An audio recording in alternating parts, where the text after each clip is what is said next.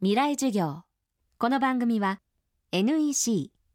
暮らしをもっと楽しく快適に川口義賢がお送りします。水曜日 Chapter 3未来授業。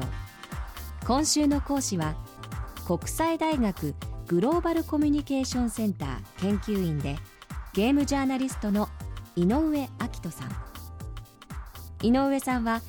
昨年の震災後の電力不足の中ツイッターを利用する電気メーターという節電ゲームを発表。これが話題となりゲーミフィケーションという言葉を世に広めるきっかけを作りました。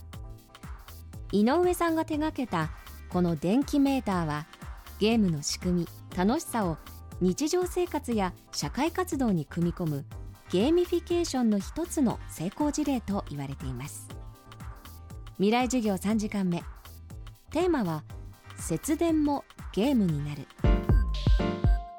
去年の震災の直後にですね、えー実はやれることあるなとその時思ったんですね。まあ節電もうちょっと効率的にできるよねとか思いましてでしかも Twitter これ使いながらなんかできるんじゃないのと自分の家の中を、まあ、見てみると、まあ、僕ゲーマーですのであの Xbox360 とか PlayStation3 とかの電気食うのがガンガン動いていて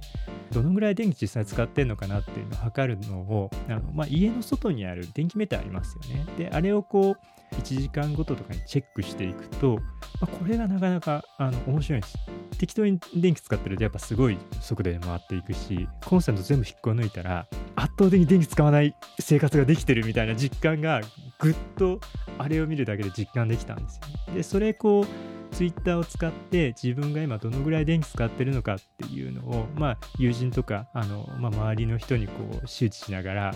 俺こんなに電気使ってないんだぜみたいなことをシェアしていってであるいはそれをこう電気使ってないことを褒めてあげるような仕掛けとかっていうのを作ってあげたら結構これ面白いんじゃないかなと、まあ、まず、まあ、電気メーターのあの値4桁プラス小数点があるんですけども、まあ、それまずデータを玄関ドア開けて見に行っていただいてで記録しますと。でそれを記録した後にまた30分後なり1時間後なりにもう一回見ていってその数値をアプリケーションを使って、えー記録してもらいます。でそうするとその1時間前との差が出てきますよね。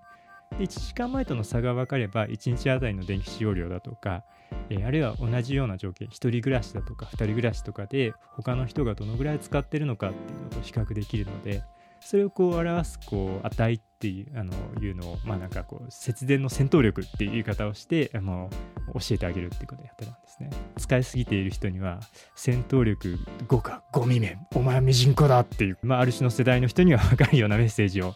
込めさせていただいたりしてあの、まあ、ネット上のニコニコ動画とかあっち系の人々にえー受けたりする中で 普及していったという感じですね。で僕自身あの3月中あの、まあ、電気のメーター直接見るようになってものすごい勢いで電気使わなくなっていったんですけども あの今月々の電気代金1000円ぐらいしかかかってないんですけどもこれみんなにやってほしいなと。っていうところで、まあ、ハッシュタグ電気メーターっていうのでみんな、えーこういうゲームやろうよと。で、電気の使用量をこうツイートしていくゲームっていうのやろうよと。で、まあ、それの支援アプリみたいなものを iPhone と、あと、まあ、ウェブアプリで出しまして、でそれで結構多くの方にあの楽しんでいただいて、結構飽きちゃうんですけれども、飽きる頃には節電ができているので問題ないっていう、そういうものですね。ほらもう落ち込まない。プレゼンに落ちたくらいで次もあるって。ただね頑張りは大事。NEC のビジネス情報サイト「ウィズダムはチェックしてる？トップが語る成功秘話からプレゼン力診断まで絶対肥やしになるから。NEC のビジネス情報サイト「ウィズダムで検索。さあ飲みに行くわよ。NEC こんにちは。新井萌です。地球にも人にも優しい OK 網戸で気持ちのいい夏を送りましょう。萌えは網戸でエコライフ。川口技研の OK 網戸網戸買う